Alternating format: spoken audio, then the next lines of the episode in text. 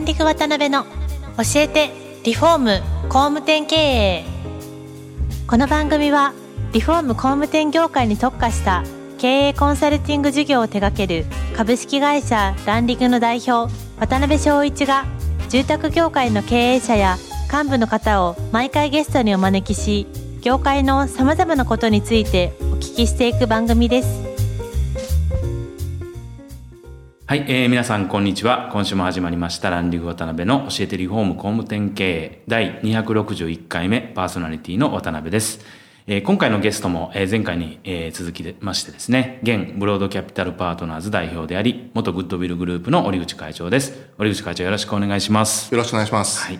えー、前回はですね、まあ非常に大きなお話、えー、世界のお話をお聞きいろいろできたんですが、はい、まあ、今回は少しあの、視聴者の皆様のメインの業種である住まい領域なんかについていろいろ聞けたらなと思ってますんで、うん、はい、よろしくお願いします。よろしくお願いします。はい。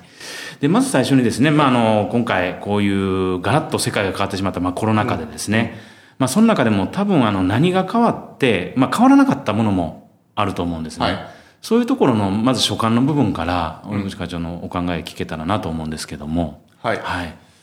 まずこのコロナはですね、住宅業界にとって、すごいチャンスが出たと思っています。で、それはですね、はい。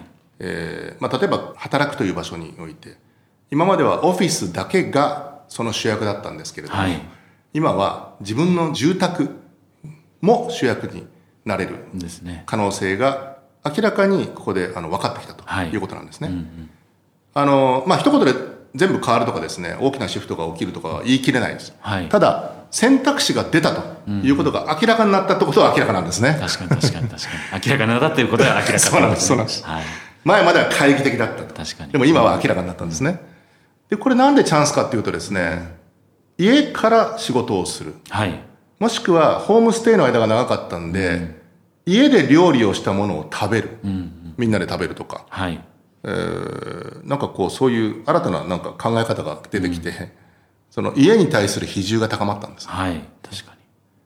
で、特に郊外の一戸建ては今まで以上に、えー、需要が、あの、増えてると思うんですね。うんうんうんその、まあ、郊外って言っても、すごい郊外っていうか、まあ、なんだろう、通勤圏のところかもしれませんけども、はい、で、えー、そういうところでですね、今まであんまりね、あの、一戸建てのリフォームとい。うのは僕は、そんなあんまり引いてないっていうか、はい、一戸建てって一回か、一回買ったらずっと住んでるという感じでですね、うん、マンションっていうのはこう、まあまあ転売してですね、その度にリフォームが入るというような感じがあるんですけれども、ね。うん、もちろんマンションもこのコロナの中で、そういう住宅という意味での価値は上がってるんですけども、あの、一戸建ても含めてですね、いかに居心地よく仕事をするか、うんはい、もしくは家で過ごすか、っていうことのそのニーズが顕在化したと。要望が明らかになったということなんです。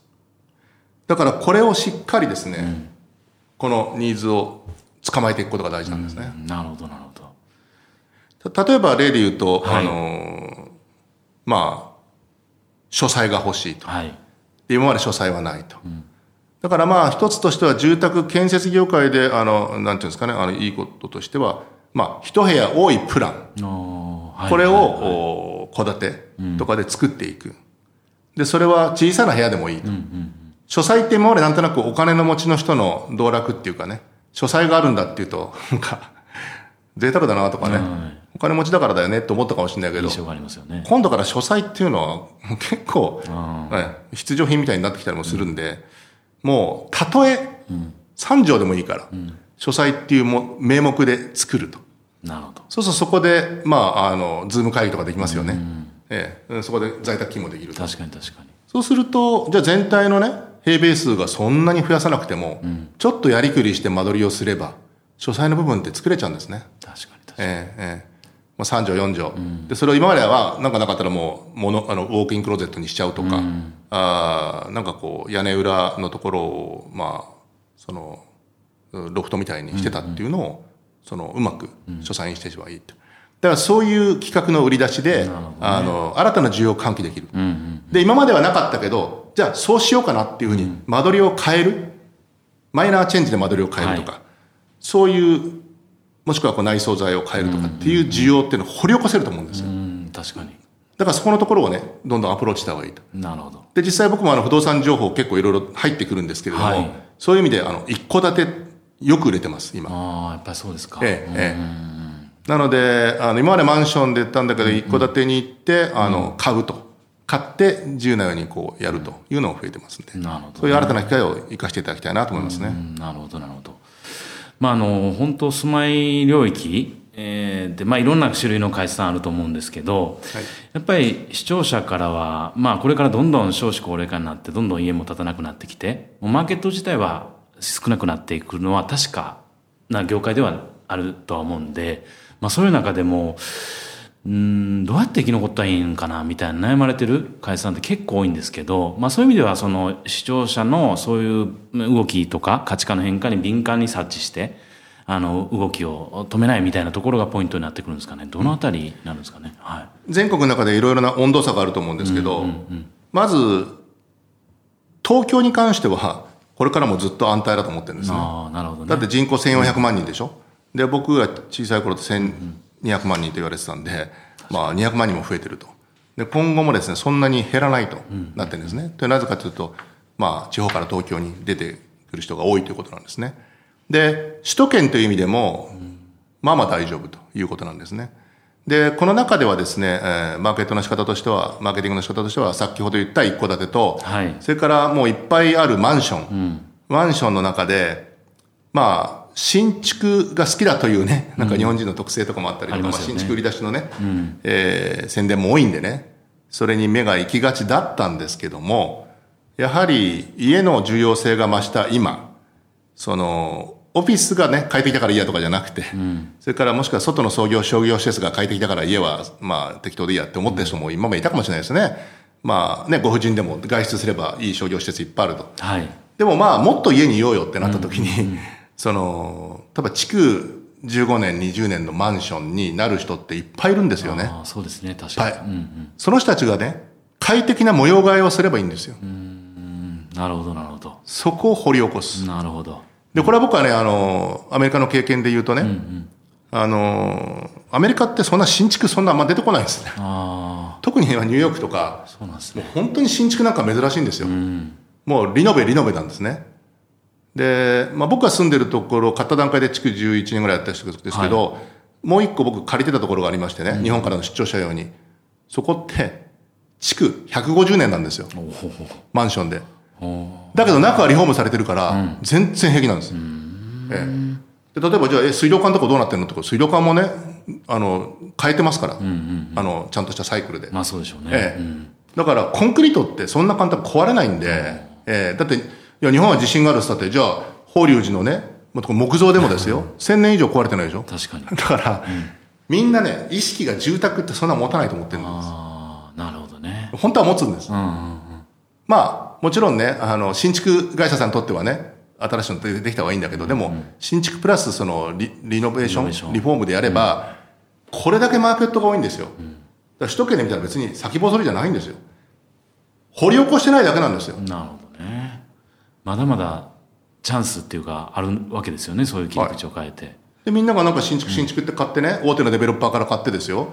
あの、高い金出して買って、あの、やってるのが、まあ、なんとなく主流に見えちゃうから、そう言ってるだけで、あの、本当は築30年ぐらいの、あの、マンションを、バシッと自分好みにリフォームすると、値段はもうね、十分こなれたところで買ってて。ですよねあとその後別にね、あの、持ちますから家なんて本当に普通にもう100年とか全然持つんで、確かに。あの、まあ、僕ニューヨークのマンション、築150年ですよ。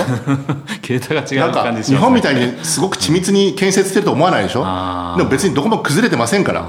確かに。そう言われるとそうですね。ええ確かに。日本は結構緻密にね、やってそうなやってるから日本の方が持イちますよ。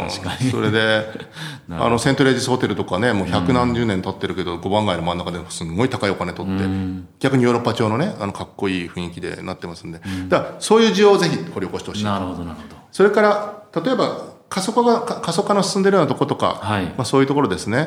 まあもしくは、あの、そんなに、あの、まあ、まあどっちかと人口がちょっとずつ減っていくというところに関しては、これもまあ、わかりやすくはリノベーションなんですよ。だけど僕は、金額の出し方だと思いますね。その、高いんじゃないかっていう意識がね、はい。すごい出ると、ん。あのー躊躇しますけれども、はい。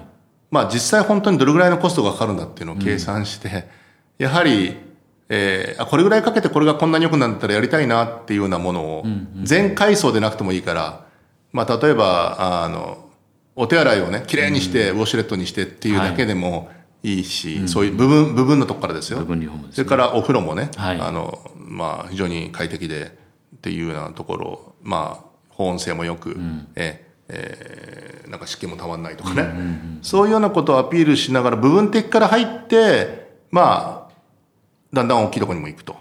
で、その時値段が大事なので、やっぱまあある程度こう値段を、なんていうんですかね、えーリーズナブルな値段をこう、はい。アピールしとくと。こういうようなところで、あの、気軽にもうちょっと、リフォームに人が入ってくるようにしておく。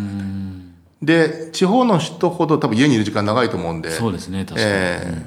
まあ自分でやる人もいますけど、まあ自分で、やれるところはやってもらえばいいんですよ。そこまで全部入っていこうと思うから難しい。ああ確かに。やりにくいところ、で、そこの強いところをやっていけば、件数こなしていけば結構できますし、確かに。で、そのうち、まあ、あの、例えば、相続とかあって、建て替えたりとかもあるじゃないですか。土地が分割されて建て替えたりとか。確かに。長いお付き合いでね、やって、付き合う間、そのちょっとした部分リフォームで繋がっていくというのがいいんじゃないかなと思いますね。なるほどなるほど、そっかそっか。あとはまあ視聴者の方から出てるまあはい。質問の中で、まあ昔とこうビジネスモデル、まあ住宅業界でも結構多様、多角化されていってる会社も多くて、はいでそういう中でこう昔とちょっとビジネスモデルの作り方がおそらく変わってきてるんかなっていはいうところがあって、はいでいいビジネスモデルと、まあ悪い時点でねビジネスモデルではないんかもしれないですけど悪いビジネスモデルでこの違いって何どのあたりにこの世の中でなってきてるのかなみたいなことがちょっとお聞きしたいことですっていうので質問来てますね。はい。とにかくいつもいいビジネスモデルって、マーケットインなんですよね。なるほど。お客さんが求めてるものを実行する。はい。それに合わせる。っていうのが一番初めで、そのためにはコストをどれぐらいでやればいいんだと。うん。人手をどんだけかければいいんだって逆計算をしなくちゃいけないんですよ。なるほどね。あの、こういうものを売りたいんだ。そのためにはこういう投資が必要で、こんだけ人を使うからいくらなんだってやったらダメなんですよね。ああ、なるほどね。会場もビジネスの作り方っていつもそういう形でやってこられたんですか？そうですね。あ例えば今回ですね、あ。はい。まあ、自分の本の宣伝になっちゃうんですけど、はい。この本って1500円なんですよね。はい。でも、512ページあるんですよ。普通で考えたらですね、はい。安いって言われるんですよね。そうですよね。はいうん。ほんの500ページもあるんだったら、やっぱもう2000円近くしてもいいんじゃないですかと、ね、なんていうふうに言われるんですけども、はい。僕はやっぱりこう、いいなと思ったらパッて買える値段っていうね、なるほどね。いいなパッて買える、全く抵抗ない値段、うんうん。っていうところで考えて1500円っていうふうにもうしちゃってるんですね。なるほど。確かに紙の枚数は多いし、印刷いっぱい書いてますし、まあか価値はもっとあると思ってますよ。でも、それは提供側の理論であって、はい買う側っていうのは、気軽に買うにはやっぱりもう、買う値段大体決まってるんですよね。なるほど。だから逆にそれで、あ、いい内容だってことで、みんなが多くの人が買ってもらえばそれでいいだろうと。いうような戦略も立てれるじゃないですか。なるほど。らそれを無視して、なんかすごい高い値段を、こっちがこんだけ、だから、ね、今飲食店でもそうかもしれませんよ。こんだけの量を出してるんだから、はいね、あの、普通1000円のものを1500円で売るんだって言っても、なかなか買わないですよ、人は。確かに確かにええ確かにだから、そういうようなことをよく考えるとあいうことですね。ねはい。まあ、常に本当マーケットインっていうところがポイントそうですね、ポイントですね。なるほど。ありがとうございます。はい。では、えー本当にまた夢中になって聞いてると時間がちょっとオーバーしてしまったんですけども、今回も、はい、あのー折口会長にお越しいただきました。折口会長、ありがとうございました。どうもありがとうございました。今回もランディング渡辺の教えてリフォーム工務店経営をお聞きいただきありがとうございました。番組では渡辺や住宅業界の経営者幹部の方へのご質問を募集しています。ウェブサイトランディングにあるお問い合わせフォームよりお申し込みください。お待ちしています。